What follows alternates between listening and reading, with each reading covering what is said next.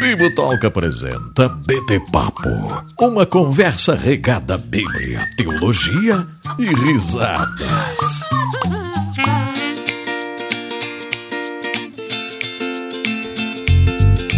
Muito bem, muito bem, muito bem. Começa mais um BT Papo, o de número 26. Eu sou Rodrigo Bibo, estou aqui com Cacau Marques. Seja bem-vindo das férias, senhor Cacau Marques. Finalmente de volta.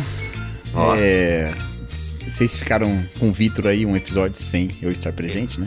Olha agora a gente isso, um episódio gravar. sem você. Mas algumas pessoas comentaram, pô, muito legal, mas BT Papo é Bibo e Cacau. Aí eu falei, pô, é verdade, faz mais sentido mesmo. Até porque a gente tem, pode fazer outras lives, né, com os amigos, mas BT Papo criou essa marca aí. E aliás, Cacau, BT Papo sendo a porta de entrada, né, para muitas pessoas aqui no universo Bibotalk.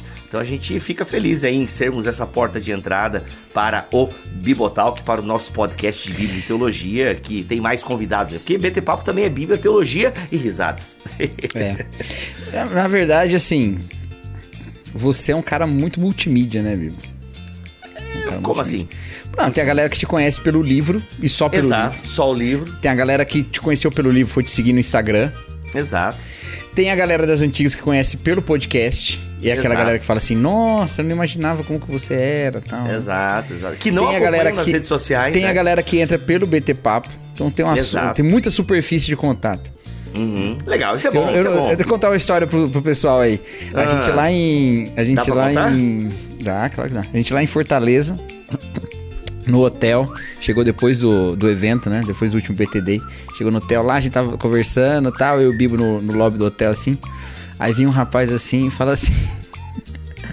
fala assim, você lembra disso? Lembrei, lembrei, lembrei, lembrei. lembrei. Eu não lembro fala, que cara, disse, mas eu lembrei da Cara, situação. você é o Rodrigo? Nossa, Mano, mas o Bill foi muito rápido. Ele falou assim: Não, cara, mas todo mundo fala que eu pareço com esse cara.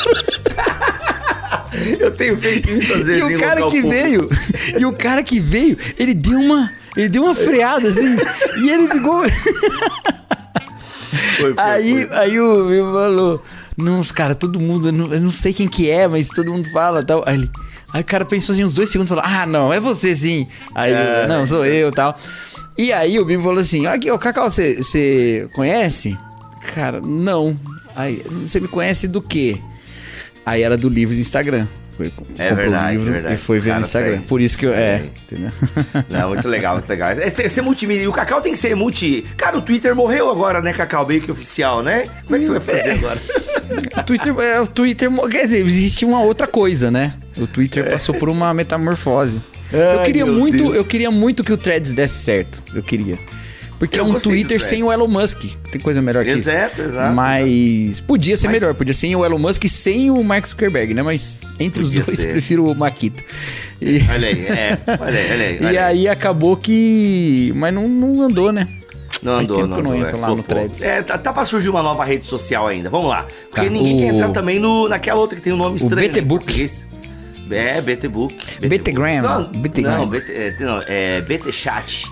É, Você lembra a rede social do, do Jovem Nerd? Já que a gente já falou do Jovem Nerd aqui. Lembro, cara. Sky não Nerd. pra frente também. Sky, Sky Nerd. Nerd. Eu fazia Sky parte, eu tinha Nerd. conta no Sky Nerd. Cara, eu, mas eu vou te, vou, vou te falar a outra que eu mais gostava, que era do irmãos.com.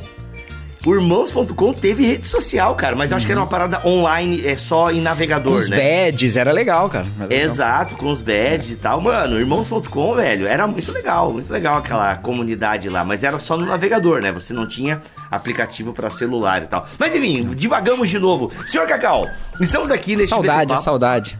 Saudade, exato, muito assunto acumulado. Estamos aqui para responder a pergunta: como saber se tenho vocação pastoral? Atenção, atenção, você já se fez essa pergunta. Você está pensando, você já pensou, como saber? Será que eu tenho? Meu, será que eu sou mesmo chamado ao ministério pastoral? Inclusive, não vamos entrar na discussão, não é o objetivo aqui, mas mulheres têm também, né? Moças, jovens, mulheres têm essa pergunta: será que eu tenho chamado pastoral? Será que eu tenho vocação pastoral? Então, hoje, o senhor Cacau Marques, agora descansado, vitaminado, entendeu? Vai estar nos ajudando a pensar sobre essa pergunta: como saber se tenho vocação pastoral? E aí, Cacau, por onde começamos a responder uma pergunta que é complexa? É complexa.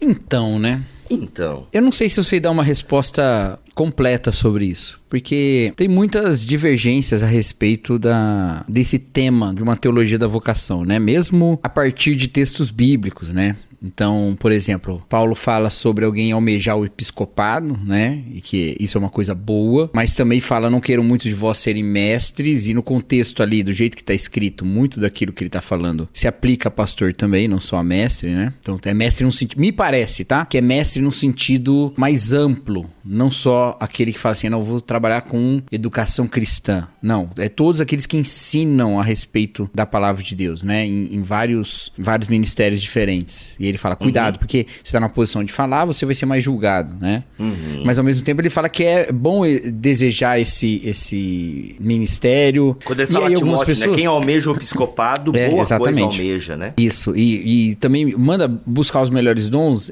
dentre os quais está ali, né, o o, o de profecia, né? E aí cada um interpreta também de uma maneira diferente. Mas assim, e aí eh, surgem muitos debates. Algumas pessoas vão falar de um certo chamado específico, quase que como uma coisa meio do das narrativas do mito do herói, né? um dia lá que chega o chamado, né? O chamado para aventura, e você vai Não, lá, quando né? você fala do, da, outros... do mito do herói, mas eu lembro já do Antigo Testamento, né? Porque no Antigo Testamento a gente parece ter uns chamados que até parece um pouquinho a jornada do herói, assim, lembra um pouquinho, é. né? Essa ideia, é. assim... É, Acho que alimentou exemplo, esse arquétipo também, né? São textos Sim. muito antigos antigos que. Porque né? a gente tem Moisés, né? Tem uma resistência ao chamado. A gente tem grandes homens de Deus e até mulheres, mas a, no Guaraná, viu, gente? Não é assim, cerveja, não, viu? É Guaraná, é, é só é Guaraná. Mas se fosse cerveja também, não é. Não, eu soube de uma, eu soube de, um, de uma família crente muito Ah, não pode beber no trabalho, quem, tá certo. Quem contou foi o, quem contou foi o filho do, do pai da história. O pai, quando ia com os filhos num restaurante, lanchonete, alguma coisa, falava: se for tomar coca, pode tomar no copo, mas se for tomar Guaraná, vai trazer na xícara, que é pra ninguém achar que meu filho tá tomando cerveja. Ó, isso é do grego estratégia. mas o que, seria ainda mais esperto a pessoa tomar cerveja na xícara, né? Que ia tomar e ninguém ia saber. Exatamente, exatamente. oh, mas vamos lá, então, tem essa ideia do, de uma resistência, né? A gente tem no Antigo Testamento personagens que tem uma resistência ao chamado, tipo, poxa, eu ah, não sim, é. e tal, né? Então, é. existe um pouco essa resistência. E também ao longo da história da igreja, a gente ouve, né, falar de homens, principalmente, tal, que geralmente é a figura que mais tem destaque ao longo da história, de pessoas que não queriam isso. Senhor, não quero, não hum. quero, chama outro e tal. Então a gente então, tem um mas aí que eu tô ideia, falando, né? Esse, essa discussão sobre a vocação, você vai ter gente que vai dizer assim, cara, todo mundo foi chamado para fazer alguma coisa no reino de Deus, vê o que você é mais adequado e vai. Exato. Outras pessoas vão pensar assim, não, não, não, não. tem para um ministério integral, e aí, por integral, nem tô falando de sustento integral, tá, gente?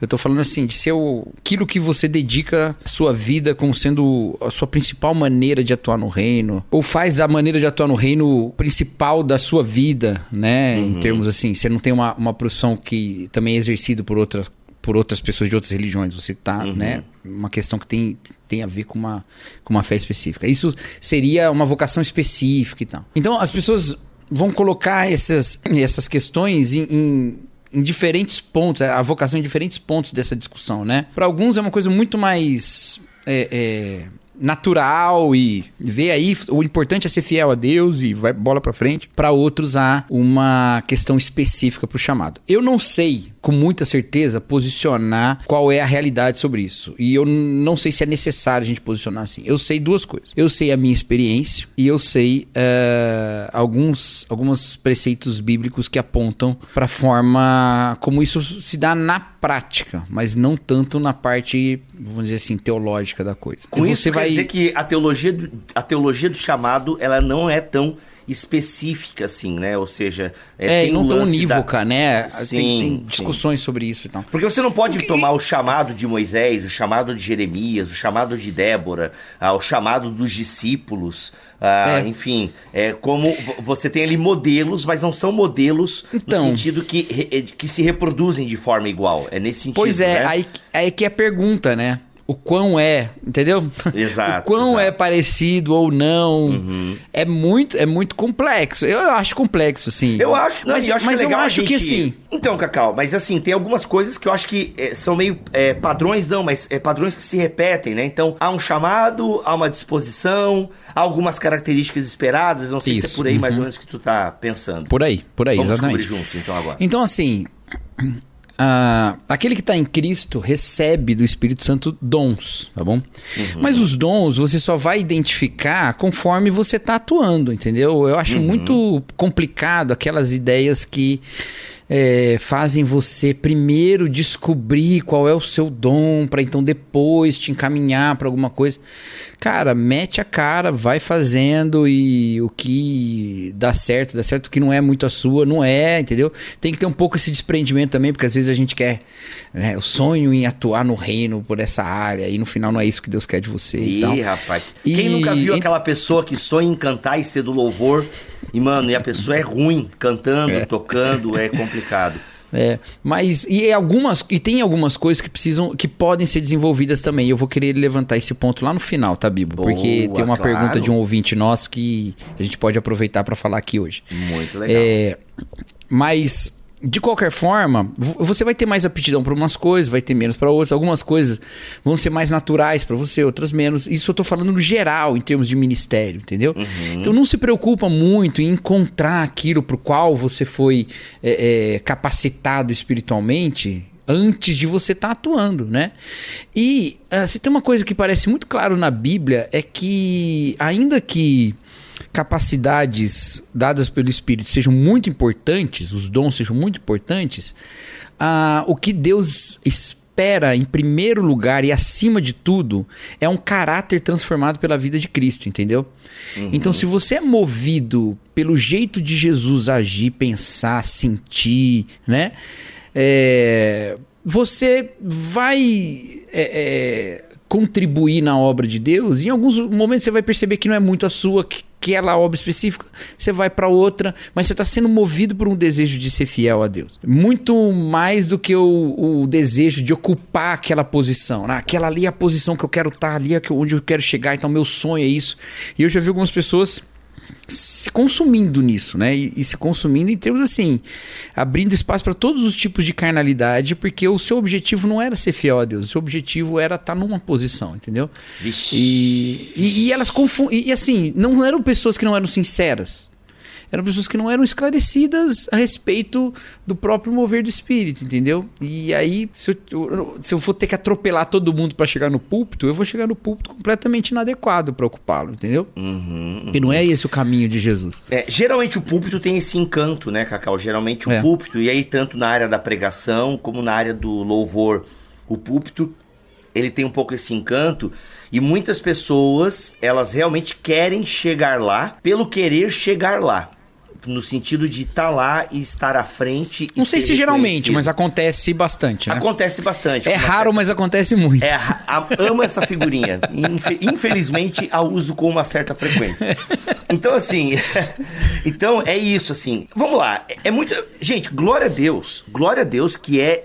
Deus, Jesus, que vai julgar o coração de todos nós, né? Porque Claro, é muito claro. difícil também você julgar o coração das pessoas, as intenções e tal. Ainda bem, né? Ainda bem que é, é Porque Jesus. se fosse fácil, significa que você ia estar julgando meu coração agora com toda facilidade, né? Exato, é, então. e, e a, gente aqui na julga- internet, as pessoas iam estar julgando nosso coração, né? Milhões Exato. de pessoas que nós não conhecemos, ia ser muito problemático. E a gente faz isso, né? A gente julga as pessoas e por isso que nosso julgamento ele é muito errado É. e limitado, porque assim, então quando Porque a gente não tem dizer- acesso àquilo que a gente Exato. tá julgando, né? Como eu, a, a gente está afirmando aqui, eu e o Cacau, que existem pessoas que buscam o ministério é, por algo que ele representa e não pela fidelidade a Jesus. E como é que a Isso, gente e- sabe disso? A gente Isso, sabe in- disso, né? Porque a gente vê as pessoas, a gente pega na- nas nuances, a gente pega no papo e a gente pega quando a pessoa chega lá, entendeu? Que aí você tem frutos estranhos, por assim dizer, né? E, e a coisa aparece, entende? É, e isso, assim, nem sempre é tão claro no início. É- mas é difícil, é o que eu, por isso assim, que eu fiz é- esse disclaimer, né? É muito difícil é, também julgar e, e- dizer que e- foi só isso, só as É. luzes brilhando e tal. Não dá pra dizer que foi só as luzes Não dá. E, e o posto e chegar lá. Não, ela pode, ela-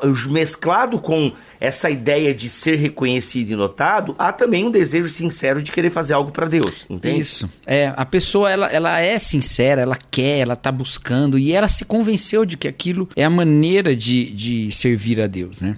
Mas E tem nessa estruturas, trajetória... Cacau, e, e vou te interromper de novo, porque hoje eu tô, eu, tô, eu tô interrompendo bastante. E tem estruturas que fomentam isso. Também, Tem estruturas que fomentam isso, que fomentam esse tipo de corrida pelo ministério.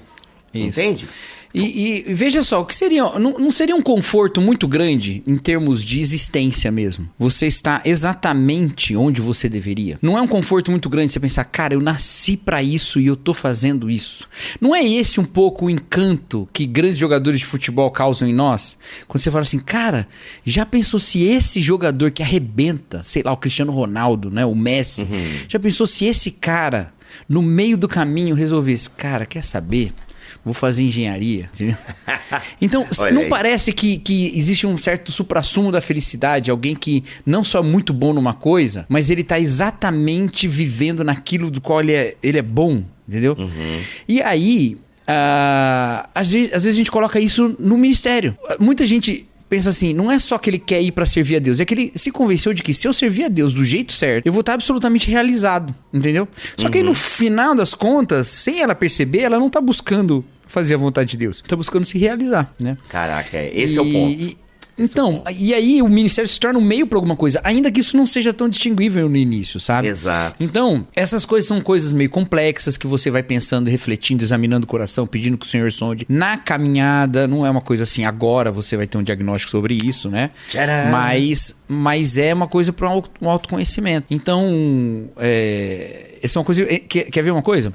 Ah, o, o, pessoal ficou muito chocado com o jogador de basquete lá que foi o MVP esse ano, né, na NBA, né? Você viu isso aí? Cara, tomou por fora da Cara, NBA. eu sempre esqueço o nome dele porque tem dois da Sérvia lá e eles têm um nome parecido. Não, os dois terminam com It. Não sei qual dos dois que é. Don Kit, Joe Kit, já sei lá. Um, John um Wick. Não, e aí okay. o cara foi campeão, melhor jogador do time, o melhor jogador da, das finais e tal. E aí ele foi entrevistado e falou: E aí, como é que você se sente sobre isso? E aí ele falou assim: Ah, cara, é legal, mas tipo assim, é só meu trabalho. Olha eu quero ficar no ápice do esporte que ele pratica. Uhum, e ele, sabe, uhum. é só meu trabalho. E aí eu, eu, teve uma hora que tava na entrevista, e o técnico tava do lado dele, e o técnico falou assim: não, porque agora a gente vai lá pra, pra nossa cidade, nós vamos comemorar com a nossa torcida. E ele olha assim e fala: Não, sério, agora? É, não, vamos sair daqui, vamos. Ele, cara, eu quero ir pra casa. E a casa dele é na Sérvia, né? Eu quero ir pra casa. Tipo, Caraca, eu ganhei, beleza. Aí, esse é meu salário.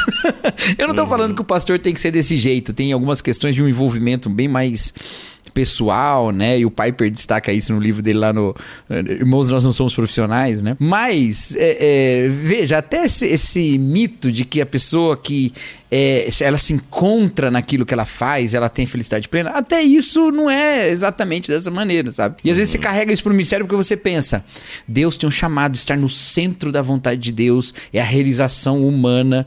Mas ninguém foi chamado pro ministério para ser humanamente realizado. A gente não foi chamado para isso. A gente foi chamado para servir a Deus, entendeu? De maneira fiel e para servir o próximo com o amor que Deus tem, com a graça que Deus, somos canais dessa graça de Deus. Então, calma. Cara, né? não, pera, pera, pera, Cacau, que é, ah. isso é muito louco, porque eu tô escrevendo um livro sobre isso, não sobre o chamado pastoral, mas sobre o chamado de todo crente, né? Todo crente é uhum. chamado uhum. a servir aquilo que eu falo no Deus que destrói sonhos. Eu vou ampliar agora num, numa continuação e tal, que vai se chamar Como se tornar o... um servo inútil. Vai ser o Deus a, que destrói crentes. Ah, não. O Deus que destrói crentes. É, é praticamente isso. O nome do livro vai ser Como se tornar um servo inútil, né? Vai ser o título do livro. Então, cara, é muito louco porque não tem a ver com. Não é sobre você se realizar, né? Cara, tem a ver com fidelidade. Poxa, porque assim, porque se, se o objetivo é a realização, a frustração é certa. Nossa! É, é, é isso, cara. É, isso talvez explique a frustração de muitos amigos de ministério, porque estavam é. buscando no ministério uma realização. Nossa, Cacau, sensacional. e aí, em época de internet, cara, as pessoas às vezes elas querem. Porque antigamente as pessoas queriam uma certa plataforma do púlpito. Ainda existe isso bastante, né? Mas na internet você pode ter isso de maneira bem mais rápida, né? Então tem igrejas aí que o pastor da igreja prega para 100, 200 pessoas no domingo e um membro da igreja fala na internet para 50 mil, né? Uhum. Então, assim, né? É... Quem tá falando mais, quem tá, entendeu? Então existe essas questões todas que passam por isso, né? É... Ah, eu, eu, é, eu tô buscando essa plataforma. É, é, não é, não é consciente, obviamente, mas isso acontece, né? Uhum. Assim como a gente falava antigamente que o músico de igreja às vezes falava assim: ah, não, todo domingo ele tem uma plateia, por isso que ele quer tocar na igreja, entendeu? Uhum. É, se ele for tentar a carreira musical fora da igreja, ele não vai conseguir fazer show o tempo todo. Mas uhum. na igreja, todo domingo ele toca com 300 pessoas, 400 pessoas, entendeu? Então a gente sempre soube que essas coisas existem, que elas são tenta tentações que estão por ali, entendeu? Mas se é esse tipo de coisa que se espera, ou se é como, por exemplo, um, um grande líder de uma denominação aí disse uma vez, é, se é fazer uma marca, quando ele diz, eu sempre sonhei em fazer uma marca e agora eu fiz, e a marca era a igreja dele, né? Ô, Se é esse tipo de coisa, isso não é a vontade de Deus, né? Ele não tá. A, a marca que Deus quer deixar no mundo é a de Jesus Cristo mesmo, né? Não a, uma marca de uma igreja, de uma denominação. Então, tudo isso são tentações que corrompem um pouco. Mas aí, qual que é a questão? Veja, quando Jesus vai comissionar Pedro com o- o- a missão pastoral de Pedro, é lógico que isso acontece em vários momentos, o chamado já é uma comissiona, um comissionamento de alguma maneira e tal. Mas quando ele especificamente vai falar sobre Pedro e sobre pastoreio, é, a única pergunta que Jesus faz para Pedro é se Pedro o amava. Entendeu? Era a única pergunta. Sensacional, É a sensacional. coisa mais importante, né? É, Paulo escrevendo aos Coríntios, ele fala que importa que estes homens sejam fiéis, né? Então, a- o grande desafio do ministério não está em realizar as obras que eu acho que eu preciso realizar. Não está em ter a igreja que eu acho que eu preciso ter. Ou, ou pregar do jeito que eu acho que eu preciso pregar. Ou ter as reações das minhas pregações que eu acho que as minhas pregações merecem. Não é nada disso. A grande dificuldade, a grande missão e o grande desafio é você ser fiel a Deus. É você amar Jesus mais do que qualquer outra coisa, sabe? Essa é uma luta constante, por isso que a espiritualidade do pastor ela é, ela é central. Ela não é, tipo assim, uma pausa no seu ministério. Ela é o fundamento do seu ministério. Ela é o Sensacional. fundamento, tá? Sensacional. Então a gente precisa voltar a isso. O, o nosso amigo Tiago Abdala, no livrinho dele lá, Espiritualidade de Jesus, no primeiro capítulo, ele fala uma coisa muito legal lá. Ele fala que Jesus, quando vai orar, naquele momento ali, depois de curar um monte de gente em Cafarnaum, ele vai orar e ele fica. Ele vai tão longe que todo mundo tá procurando ele e demoram pra achar. e por todo mundo, eu acredito que não tá falando de todos os discípulos, tá falando da cidade inteira, porque ele tinha. O texto fala que ele eh, eh, trouxeram todos os doentes endemoniados. E ele foi curou e ele curou a muitos. Então, não são só os discípulos, é todo mundo que queria o milagre. Então tava todo mundo revirando a cidade e não encontrava ele, de tão longe que ele foi.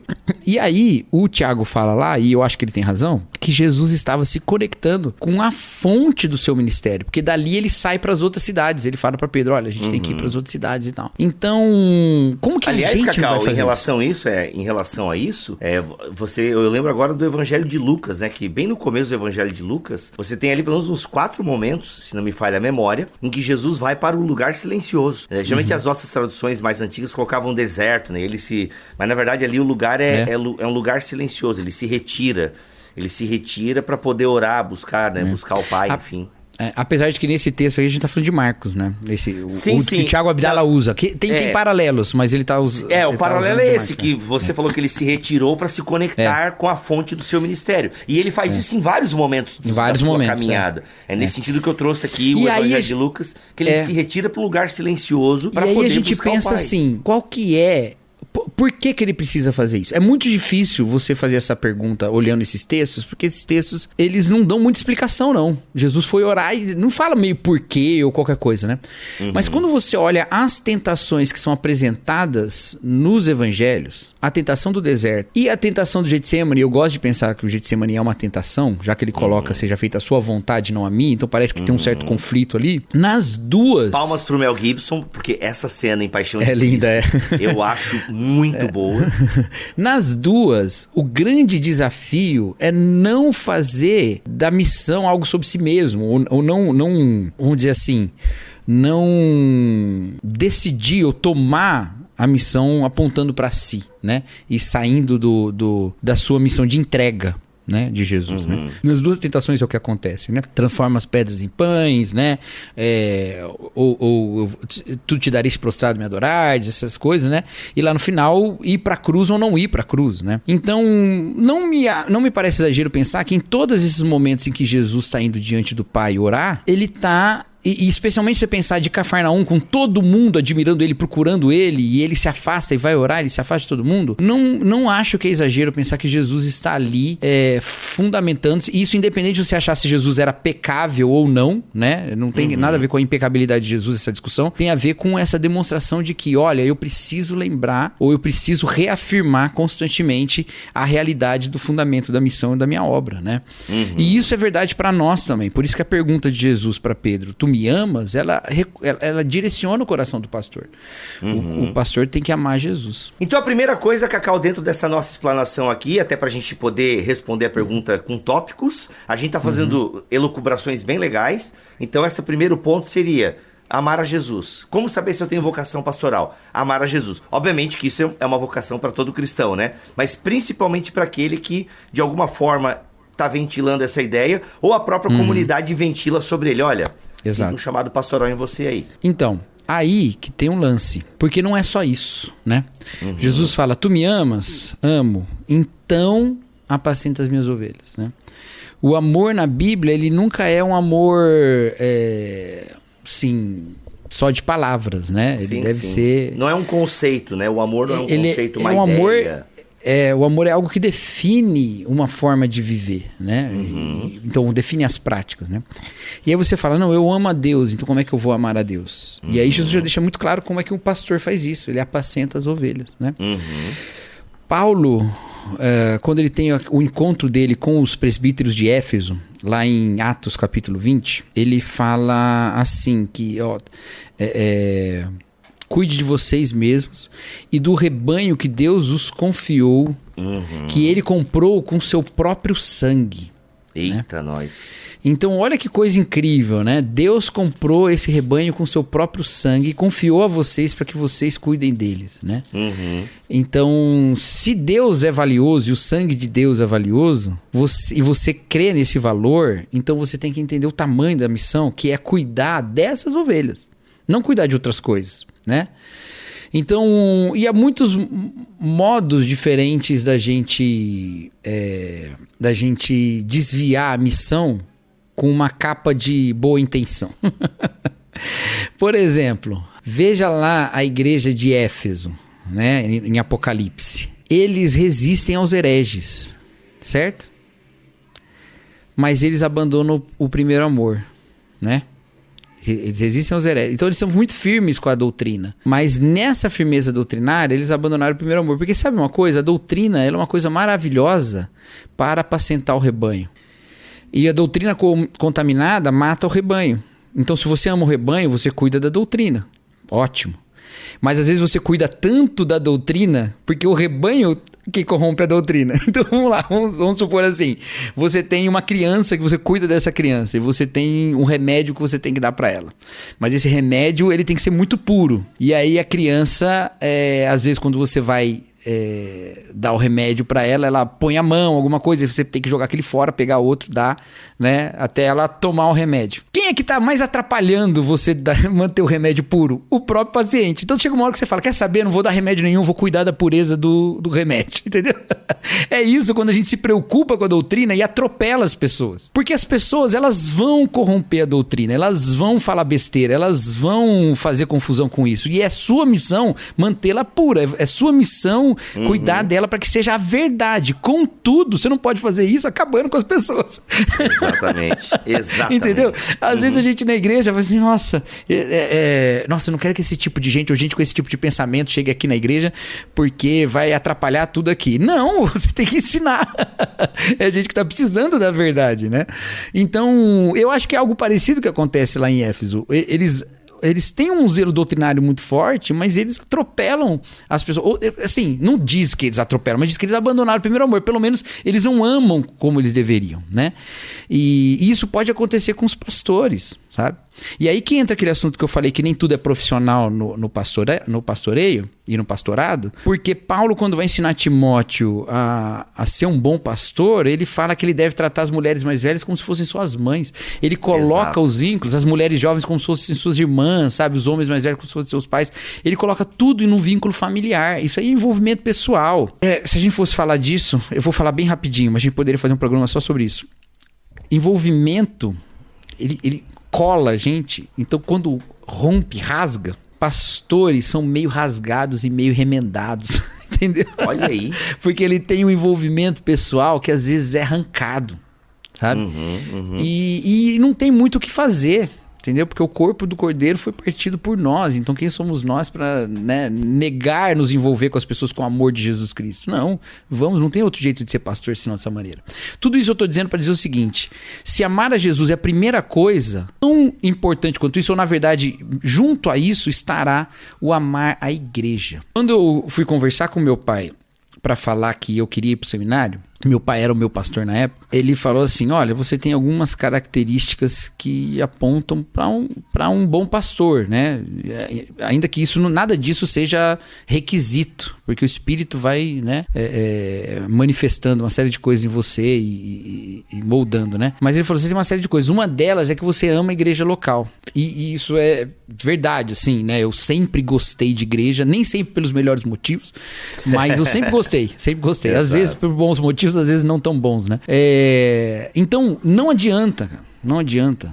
É, você pode ser um, um, um, grande servo de Deus em outra área, é, mas para ser um bom pastor você precisa amar a igreja de Jesus Cristo. E Cacau, né? e aqui um parênteses. E aí eu, eu falo igreja local porque é a expressão mais próxima, mas é, é, é amar a igreja mesmo, entendeu? Exato. Mais do que a local, né?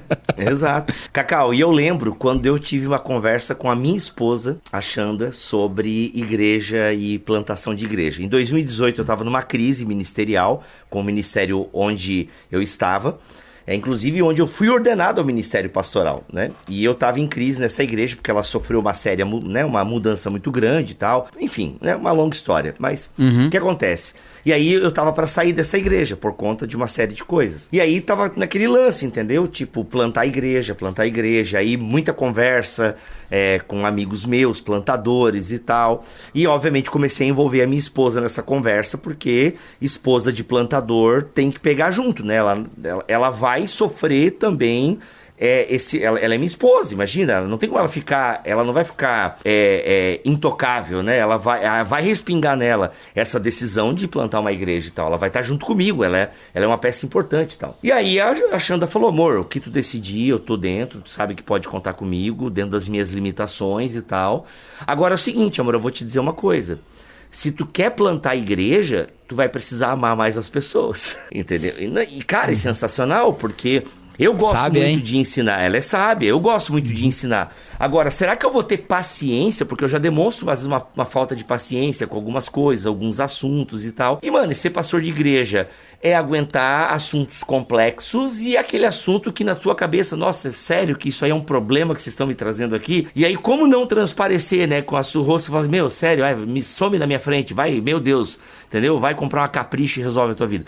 Então, assim, se tem alguém que me conhece, é a minha esposa, né? Então, assim, uhum. e ela falou, amor, é, tu é muito bom, né? Tu prega muito bem, tu ensina muito bem, tu é um cara querido e tal, só que tu não tem paciência, né? E tu vai ter que amar mais as pessoas. E isso vai querer que tu vai, isso requer que tu tenha mais paciência com as pessoas, né? Então, e aquilo foi muito importante ela ter falado, porque às vezes acontece isso, você é bom numa coisa, eu acho que eu sou bom comunicador, eu acho que eu prego razoavelmente bem e tal. Então, ok, isso é uma coisa importante para um pastor, né? Se comunicar bem. Mas meu irmão, minha irmã, o se comunicar bem é uma parte importante uhum. do ministério pastoral? Sim mas o ministério pastoral ele transcende isso, vai, né? E de fato, como o Cacau acabou de falar, amar as pessoas é uma parte bem basilar, bem basilar uhum. do ministério chamado pastoral. E isso é um dos motivos pelo qual nunca plantei uma igreja, porque me falta talvez essa paciência pastoral, me falta talvez, entre outras coisas, né? Mas essa foi uma, uma questão que a minha esposa uhum. colocou e que eu, opa, tá certo.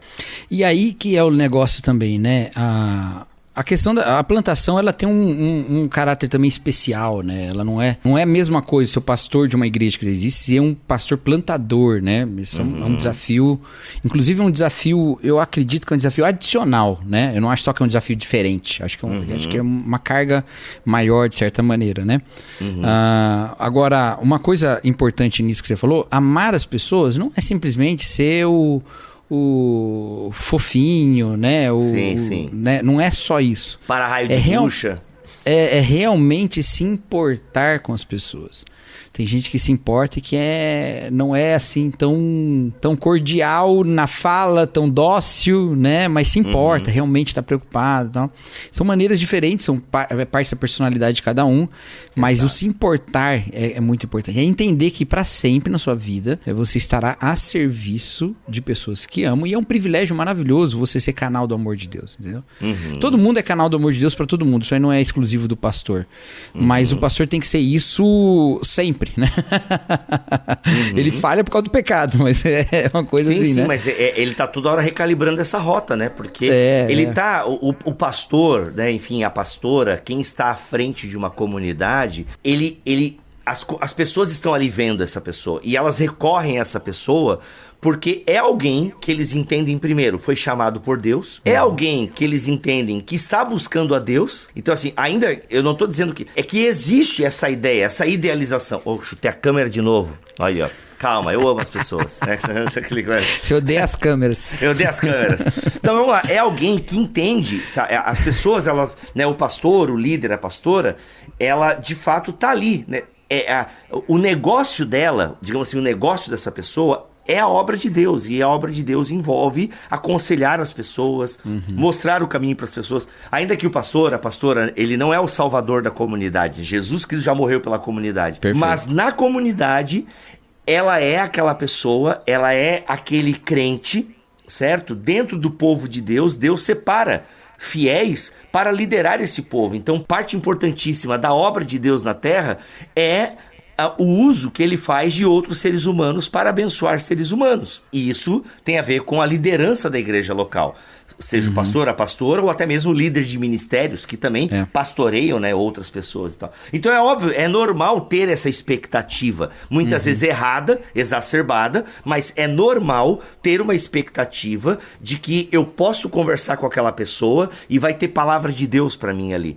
Então a pessoa, nesse sentido que o pastor, eu acho que é o que você está dizendo, ele tem que estar tá toda hora consciente disso, que ele é um canal é, é, de Deus para aquela, né, para a comunidade que espera realmente isso dele, né? E repito, é. é uma expectativa normal e realmente se espera isso da pessoa. Agora existem expectativas que já aí é, são demais, né? O pastor não é um super-homem, é. ele não é um super-crente, por aí vai, né? É, mas assim, há uma, uma missão de dedicar-se à palavra de Deus, né? Exato. E, e, e há uma oportunidade para isso. Quer dizer, quando eu me torno um pastor, o que é que eu tô de fato? Qual é o meu job description? Oh.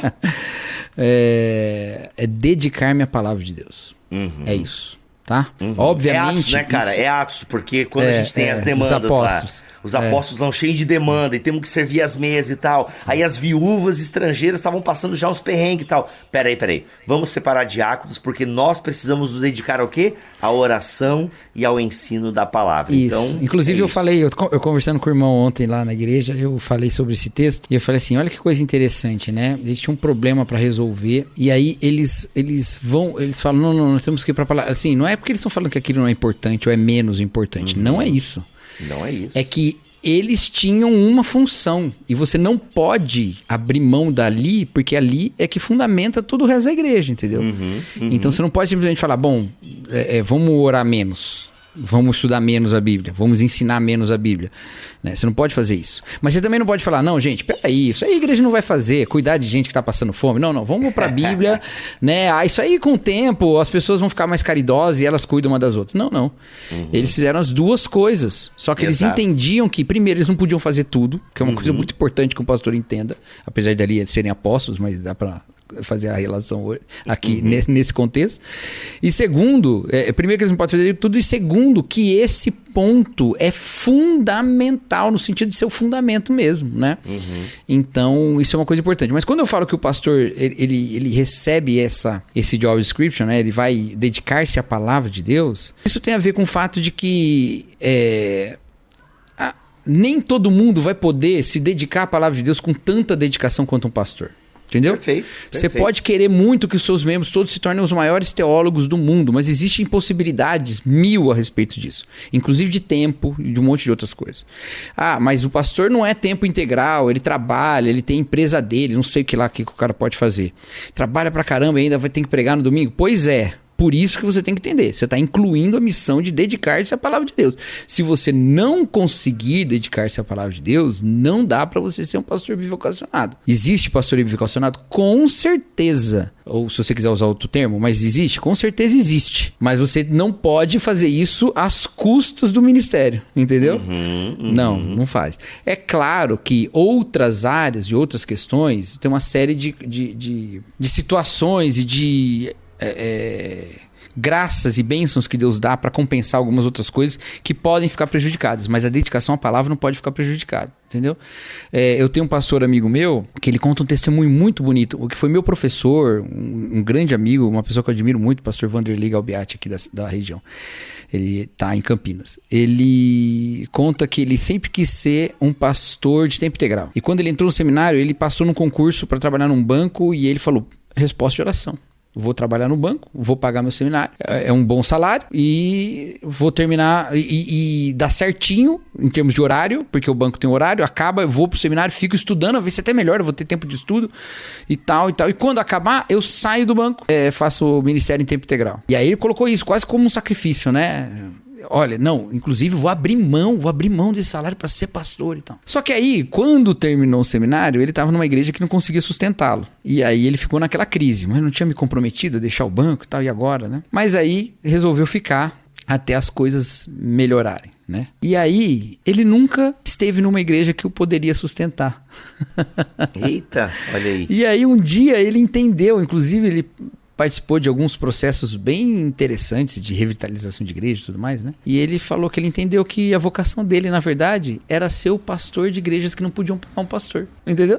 Caraca, sensacional, sensacional. É, e, e, e, excelente, sabe? E excelente. Uhum. Então, essa. Então tem essas coisas, entendeu? E num contexto desse, obviamente, que ele não vai estar disponível o tempo todo. Se você quiser bater um papo com ele no horário do expediente, não vai conseguir. Uhum. Mas isso não é o, o, o, o necessário para um pastor. Você treina a gente para aconselhar aconselhar, você, entendeu? Você faz um monte de coisa, claro, porque nenhum pastor tá 24 horas disponível, tá, gente? Nenhum. Porque se ele tiver, ele não tem mais nada na vida, né? Sim, sim. É, nenhum tá 24 horas. Alguns são mais disponíveis, outros menos. Tudo bem. E alguns bem menos tá? Mas, apesar disso, é, você pode fazer todo o ministério com tudo, né? Com, os, com, com as bênçãos que Deus dá para compensar essas outras coisas. E dá tudo certo. E a coisa, a, a bola vai para frente. Agora, não pode deixar de dedicar-se à palavra de Deus. Nunca. Beleza. Você não pode pregar pior porque você tem um emprego. Uhum. Entendeu? É. é, aí Mas, abandona, cara, abandona. eu peguei um desvio aqui, eu queria falar tantas outras coisas. Vamos, vamos longe aqui nesse BT Papo. Nossa, ai, você tem ai, gravação ai, ainda? Meu Deus do céu. Hã? Você não tem gravação hoje? Você não tem gravação não, hoje? Você não vai viajar? Hoje eu tirei o dia para o BT Papo, esse BT Papo mega. Mas vamos lá, Cacau, só tentar elencar aqui então. A gente tem amor por Deus, amor pelas pessoas e um dedicação à palavra e dedicação à palavra. Então a gente já tem aí que vem... três elementos, Isso. tá? Agora tem um ponto importantíssimo aí. Você precisa de um reconhecimento da igreja. Esse é o ponto. Uhum. E aí é uma coisa que a gente insiste bastante no Bibotalk. Uhum, uhum, uhum. A gente fala bastante sobre isso, né, Bibo? Toda vez que alguém Sim. pergunta alguma coisa sobre isso, a gente fala sobre isso. Exato. O Bibo responde bastante sobre isso no Instagram.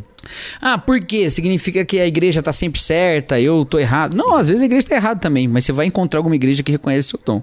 Entendeu? É... Por quê? A Bíblia fala de um ministério que é dado com imposição de mãos, né? Um, um, ministério que é reconhecido pela igreja, cujos dons são é, é, vistos de alguma maneira, né? Então, há um, um certo nível do chamado que é um nível bem pessoal. Então tem um nível do chamado que é um nível bem pessoal. Deus chama e você reconhece, ó, e que, o que seria isso? Seria mais ou menos assim: olha, eu tenho me dedicado à igreja, tenho gostado e, e eu gostaria, não, não só tenho gostado, né, mas tenho tem sido frutífero, né? E eu quero realmente dedicar toda a minha vida é, para essa obra, né? Eu quero realmente me dedicar toda, toda a minha vida para essa obra. Legal, joia. Contudo, é, se você esperar ter 100% de certeza, talvez você nunca tenha. Pelo menos a minha experiência foi assim. Quando eu fui para o seminário, eu, eu tinha muita certeza, mas eu não tinha 100% de certeza. Eu tinha muito desejo. E eu não sabia direito onde estava esse desejo, no que estava fundamentado. Me parecia ser muito espiritual, mas talvez não fosse, né? Uhum. Mas aí somou-se a isso confirmações da igreja, certo? Perfeito. E também somou-se a isso tudo ou somaram-se a isso confirmações da igreja, e somou-se a isso tudo a, a descoberta da caminhada, né? Uhum. A caminhada e, e, a formação ministerial, ela vai te expondo várias coisas para você mesmo, e vai mostrando certas fraquezas e tal. E na caminhada você vai entendendo, mas também vai entendendo esse chamado de Deus, né? É, então, é quase como se Deus desse o suficiente e, de, e deixasse um certo espaço para isso ser confirmado uma das confirmações mais importantes, se não for a mais importante, é a da sua comunidade. Uhum, por isso, não, não se veja como o iluminado chamado por Deus para recomeçar a cristandade, é, desprezando a comunidade. Né? Pelo contrário, é na comunidade que esse dom vai ser reconhecido e você vai ser, inclusive, recomendado ao ministério. Né? Uhum. Então, pense dessa forma, né? Isso é uma coisa Sim. muito importante. E acaba sendo a contraparte do amor à igreja, né? Eu amo a igreja e a igreja que eu amo é, reconhece esse meu dom. Agora Exato. você vê que nenhuma dessas coisas repousa em capacidades. Por que não? Porque Paulo achou que as suas capacidades prévias, todas elas não valiam de nada. Né? Uhum. Então, e, e, todos esses chamados do Antigo Testamento é quase um pré-requisito o chamado, a pessoa chamada é, é, duvidar de si mesmo. Exato. É, no Antigo Testamento é, isso mesmo. É quase um pré-requisito. Mas tem um detalhe, então, né? Todos eles estão fazendo alguma coisa, estão em movimento, Exato. né? Deus não É, chama é. a gente desocupada. Isso já fica um ponto aí. Então, assim, veja, não tá. Nenhuma dessas coisas repousa em, em capacidades, porque algumas pessoas têm certos talentos naturais. Tem gente que fala muito bem, sempre falou muito bem. E você fala, esse cara vai ser um pastor maravilhoso e tal, e tal, e tal. Mas ele tem uma série de outras lutas que ele vai ter que aprender que é muito antinatural para ele. Tem pastor que arrebenta na parte administrativa. O cara é ótimo, super estratégico, super inteligente nessa parte.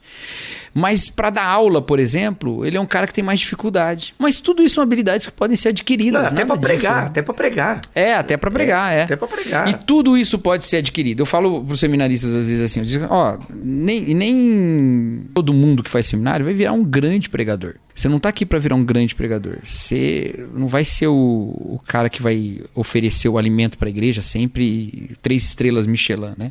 Você tem que aprender a fazer um feijão com arroz bem feito e que a igreja seja alimentada. E eu já vi muito pastor que alimentou igrejas por ano com um excelente feijão com arroz, um ovo frito ali. Exato, exato. Por Uhum. quê? Não é natural para ele ser o cara mais encantador no púlpito, mas ele aprendeu como a igreja vai ser orientada no caminho do Senhor a partir da palavra através da pregação dele. Então ele se dedica nisso. E isso é, pode ser adquirido. Tem gente que é muito boa de falar em público e é ruim de visitar, por exemplo. Ele vai ter que adquirir isso. Tem gente que é, é, é- é muito bom em dedicar-se na oração e tudo mais, né? É muito espiritual, olha as coisas de maneira espiritual, tem bastante discernimento nessa área, mas é uma pessoa que quando vai dirigir uma assembleia, né, para falar de batista como eu, faz uma confusão danada, fica tudo. Então ele vai ter que aprender essas Exato. coisas todas e você vai desenvolver isso tudo. E talvez você precise aprender tudo, talvez você não tenha referência nenhuma de pastorado, né? Você seja uma pessoa que não, referência nenhuma ninguém tem, né? Todo mundo É, tem hoje alguma em dia é referência. difícil, né? É. Não, dia. não, mesmo, não, mesmo antes, né? O cara não vai pro seminário do nada, né? É, Ele-. Quando isso acontece, não costuma ser uma coisa muito boa, quando, como aconteceu com um certo pastor aí que gostava de falar que ele nunca sequer tinha sido membro da igreja quando ele fundou a igreja dele, né? Então, Deus, meu Deus. não deu muito bom essa história dele. Mas a, a- essa, essa questão, é você vai. Você pode ter pouquíssimas referências ou pouquíssimas boas referências. Mas muitas dessas coisas podem ser adquiridas, desenvolvidas. E essa é a pergunta que eu queria falar do nosso ouvinte, né? Que ele perguntou sobre o pastor tem que saber ensinar. O pastor tem que ensinar em algum momento. Não necessariamente é a melhor coisa que ele vai fazer, não necessariamente ele vai ser o melhor professor da igreja, não necessariamente ele é, é, vai ser um professor magistral, mas ele vai ter que saber ensinar. Como? Ou ele já vai ter essa habilidade de alguma maneira, né? Que nem eu fui pro ministério, já era professor, né? Então, né? é, facilitou. Ou você, né, Bibo, que, que, é, que prega, mas antes já estava no rádio, então já desenvolvia essa questão de falar e tal, né? Ah, e, e- e é professor também. Ou então ele vai é, ter que desenvolver isso, entendeu? Então ele vai ter que aprender o que ele vai falar. Obviamente, não pode ter um pastor que não vai aprender o que a Bíblia diz. Então, né?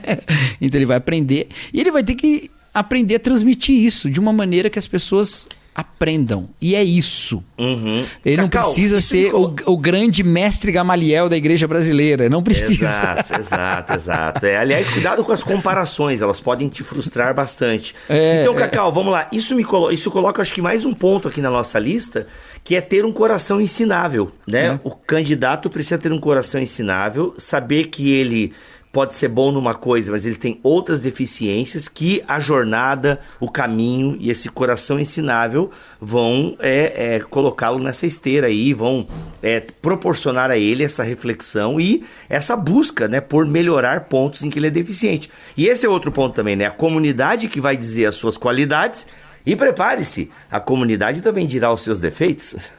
É, exatamente. Aí que tem uma coisa que talvez aí já não é muito como marcas de um chamado, coisa do tipo, mas é mais assim características importantes. O, o Keller fala que a gente precisa ter um certo desprendimento do ministério, né? O ministério não é você, o ministério é o que você faz, né? ele não é boa. quem você é. Então, quem confunde o ministério com a vida, ele nunca é ensinável, ele nunca pode, o seu ministério nunca pode ter, sofrer crítica, porque se ele sofrer crítica, é você que está sofrendo crítica, não é o ministério, entendeu? Eita, e aí aí. você nunca pode melhorar, porque se você for melhorar, significa que você estava ruim antes, entendeu? Então, é aquele negócio lá, né, do... É, tava bom, ele ia melhorar, não tava muito bom ainda, É, mas tava meio ruim. Tava ruim, agora parece que piorou. Exato. É, Então você não pode, né? E não é bem assim, né? Então essa questão do coração ensinável vai passar por uma postura humilde, né? Uhum, Uma postura exato. humilde que eu acho que a gente vê em Pedro também, né?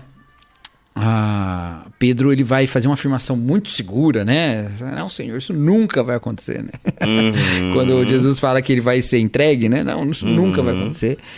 E depois ele aprende que ele mesmo, né? Não vai, Exato. né? Não, você tem alguns exemplos, né? Você tem Pedro, né? Dizendo que não vai fazer, depois vai lá e faz, e se arrepende, chora. Ah, você tem Pedro sendo repreendido por Paulo em Gálatas 2, numa repreensão pública, inclusive. Né? É. E você. E a gente não sabe exatamente quando se deu, mas depois Pedro está escrevendo lá a sua carta. Ele fala que Paulo é difícil de ler, mas considera Paulo. A gente Ah, sabe tem- que foi depois, né? Isso a gente sabe, que foi depois. É verdade, sabe, é né? verdade, verdade, verdade. Então o que acontece? Aí você tem é, Paulo que tem uma discussão com Barnabé e briga por causa de João Marcos. E, né, Paulo talvez uma dureza, enfim, mas depois tá lá, né? Pô, me é útil no ministério. E, e você vê uma reconciliação de Paulo é, com João Marcos e tal. Então é isso, o coração ensinável é, é você se, se deixar dobrar, né? Você abrir mão de alguma coisa que na sua cabeça era certa, na sua cabeça é desse jeito, é assim, e de repente a comunidade, as situações te mostram, não é. E você fala, ok, eu errei. Então, é, e por isso o coração humilde, o coração ensinável, sensacional, sensacional. Tá aí, gostei. Né? Não é aquela lista que talvez a galera esperou, mas foram boas conversas que É. apontam para uma.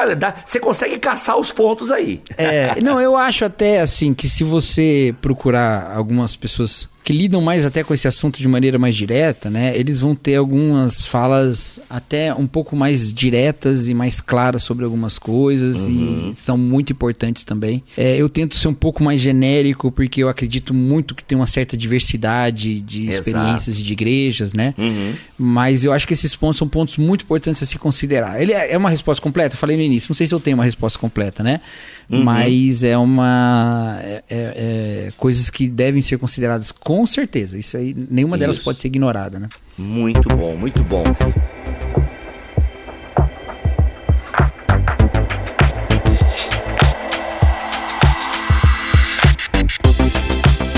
Você acabou de ouvir o BT Papo de número 26. Aí você que presta atenção deve estar se perguntando: ué, não era pra ser o BT Papo 30? Sim, gente, era pra ser, mas o BT Papo 30 tivemos problemas na gravação, ele só vai sair na segunda-feira, provavelmente. Mas o que acontece? Este episódio ele não tinha saído ainda só em forma de podcast. E eu sei que tem muita gente que só nos acompanha em áudio. Ou seja, o BT Papo 26 ele pulou. Eu esqueci, gente. Eu confesso meu pecado. Eu esqueci de editar esse programa e eu acabei não soltando ele. Depois veio a correria da vida, né? Essa bola de neve chamada Bibotalk. E aí eu não tinha editado. Como eu não tinha agora o 30 para editar, quer saber? Vou soltar o 26 porque é um papo sensacional e a gente não poderia ficar sem essa sabedoria pastoral do nosso irmão, pastor, amigo, mentor Cacau Marx. E por falar em mentor Cacau Marx, Rodrigo Bibo, temos a EBT, a nossa escola de teologia. Sério, faz um, faz um experimento. Vai lá, se inscreve na EBT. Se em sete dias você não gostar, você pode cancelar e o seu dinheiro é devolvido. Olha só que legal, tá bom? E, gente, tem o plano mensal, não pesa no seu cartão de crédito. Então vem estudar teologia comigo, com o Cacau, com os nossos amigos. Tem módulo novo sobre os hinos cristológicos, que estão incríveis. A gente tem aula toda semana e temos mentorias ao vivo quinzenais. Fora que temos um grupo no Telegram, estamos ali para tirar dúvidas dos alunos, sorteios quinzenais de livros e olha, cada livraço. Então, gente, tem muita coisa boa na EBT. Mais de 90 aulas que já estão disponíveis em vários módulos e a EBT só cresce. Vamos lá, galera. 50 reais por mês, arredondando aqui, 50 reais por mês para você ter uma plataforma que tem muita teologia nessa pegada aqui do BT Papo. Então se programa e vem estudar com a gente, tá bom? A gente vai te ajudar a crescer aí mais no caminho da Bíblia, da teologia. Então vem estudar na EBT, a Escola Bibotalk de Teologia. O link tá aqui na descrição deste BTcast em bibotalk.com, tá bom? Então você acha, é só entrar aqui nesse podcast.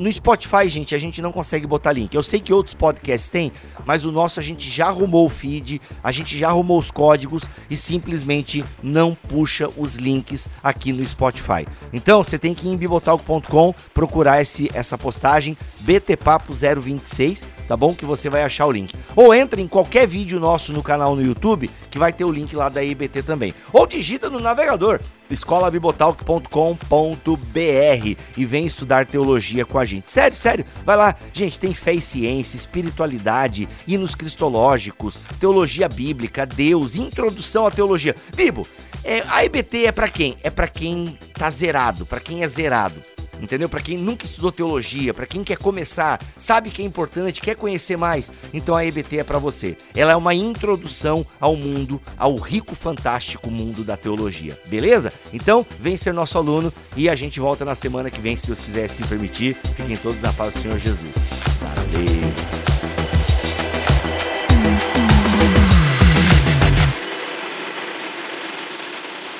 Este podcast foi editado por Bibotalk Produções.